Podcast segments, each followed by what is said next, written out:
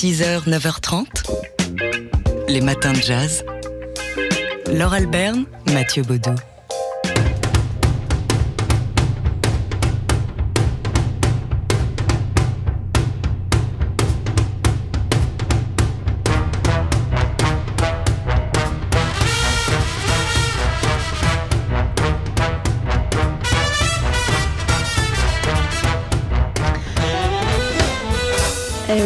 Reconnu, ce morceau Sing Sing Sing de Louis Prima, immortalisé euh, par euh, l'orchestre de Benny Goodman, et ici interprété par le BBC Big Band. Et si on vous parle euh, du Big Band de la BBC, c'est parce qu'aujourd'hui, on fête les 100 ans de la British Broadcasting Corporation. Oui, oui, fondée le 18 octobre 1922. À la base, la BBC n'était qu'une petite radio londonienne indépendante, et puis c'est devenu ce que c'est aujourd'hui, c'est-à-dire l'un des médias les plus influents du monde. Et la BBC, c'est donc, oui, aussi un grand orchestre depuis 1964, le BBC Radio Orchestra, qui rassemble un big band euh, de jazz complet et des cordes symphoniques. Le groupe a, a, été utilisé dans de très grands nombres de programmes hein, de la BBC. C'est à, à, la fin des années 70 hein, que le BBC Big Band a véritablement pris son envol en tant qu'orchestre de jazz avec la création du Big Band spécial, euh, un programme à l'origine qui était une commande de 12 spectacles. Et le succès a été tel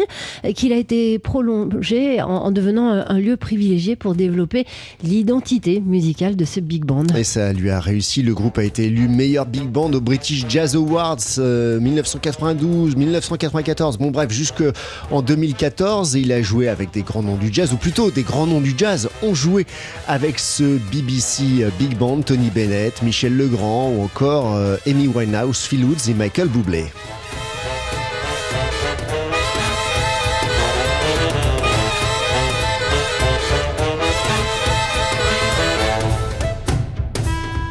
Alors, euh, au milieu des années 90, il a été question euh, que la BBC démantèle son big band, mais euh, le, public s'y est tellement opposé, hein, ça a été une opposition massive, que la, structure a été contrainte de signer un accord stipulant que le big band continuerait d'exister.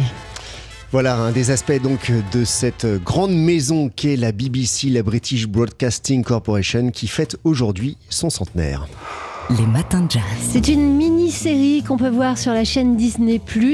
Elle s'intitule Sur ordre de Dieu, sept épisodes d'une heure qui nous plonge dans un polar au sein de la communauté mormone de l'Utah. Et elle se base sur un fait divers qui a eu lieu dans les années 80, le meurtre de Brenda Wright Lafferty, la vingtaine, et sa fille Erika, 15 mois, sauvagement assassinés à leur domicile. Les victimes sont membres d'une influente famille de la communauté de l'Église de Jésus-Christ des Saints des Derniers Jours, à laquelle quasi tous les concitoyens appartiennent. Y compris l'enquêteur qui va plonger, euh, qui va se plonger dans les zones, zones sombres de sa propre communauté et donc aussi dans les zones d'ombre de sa foi. Outre un patriarcat institutionnalisé, pour ne pas dire une misogynie officielle, cette enquête met au jour des courants fondamentalistes de l'église mormone qui prônent, par exemple, la polygamie ou encore l'expiation par le sang.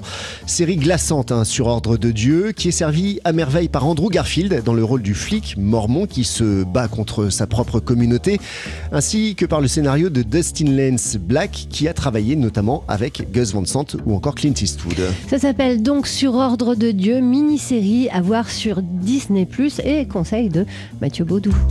6h, 9h30, les matins de jazz. Laure Alberne, Mathieu Baudou.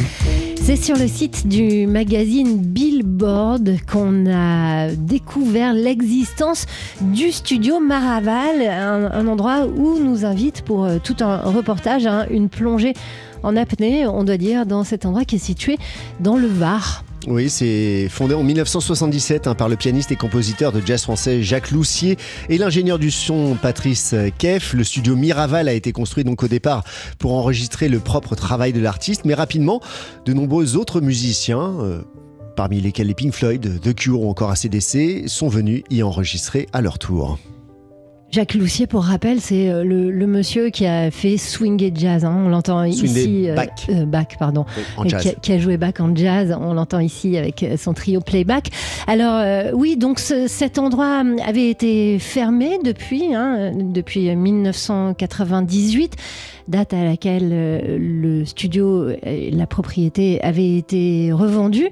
Et l'actuel propriétaire de cet endroit, c'est un acteur américain assez connu, qui a, a pas mal de succès, pas mal d'argent aussi, même si en ce moment il y a quelques déboires à cause d'un divorce plutôt médiatique. Il s'agit de Brad Pitt. Ouais, Brad Pitt qui est propriétaire du château de, de Miraval et qui, avec un compositeur, ingénieur du son, entrepreneur français Damien Quintard, a décidé de rouvrir ce studio euh, Miraval, repensé comme euh, étant le Miraval Studio, euh, qui est, est équipé euh, de l'équipement dernier cri hein, en ce qui concerne les enregistrements pour la musique, le cinéma ou la télévision. Voilà, c'est vraiment fou. Le- L'endroit est absolument magnifique. Sur le site de Billboard, on peut voir, on peut lire le, le reportage, mais on peut aussi voir une vidéo pendant six minutes. hein, et, et notre hôte, c'est Brad Pitt en personne.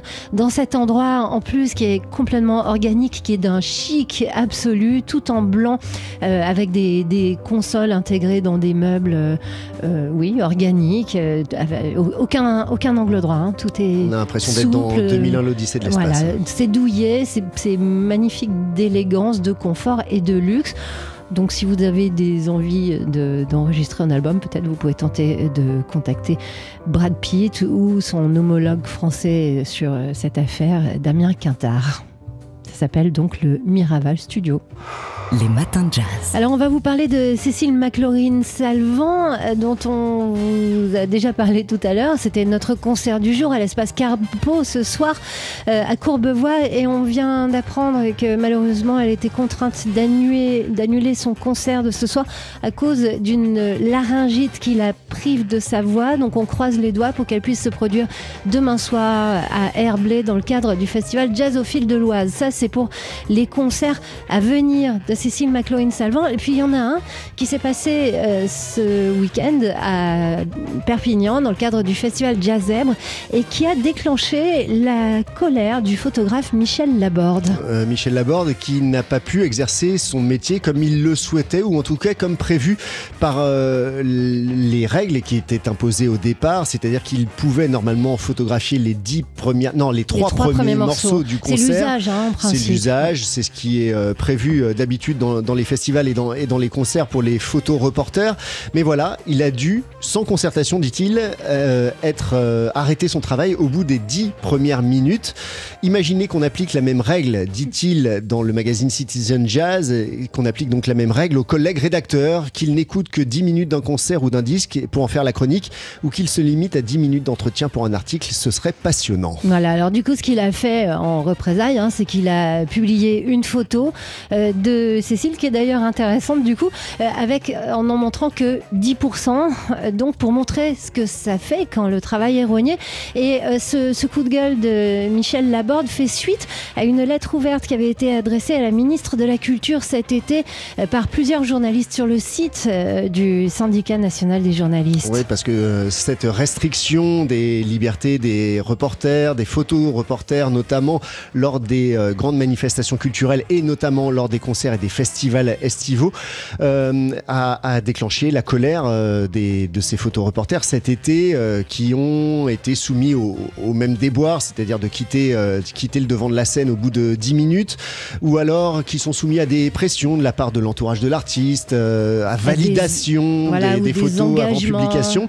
Euh, cette lettre ouverte à la ministre de la Culture par ces journalistes par le biais du SNJ rappelle qu'il n'y a aucune contrainte à imposer à des journalistes dans l'exercice de leur métier. Couverture des festivals, la liberté de la presse n'est pas un cliché, c'est à lire sur le site du SNJ. Et sinon, vous pouvez aller aussi sur euh, Citizen Jazz pour voir le coup de gueule de Michel Laborde.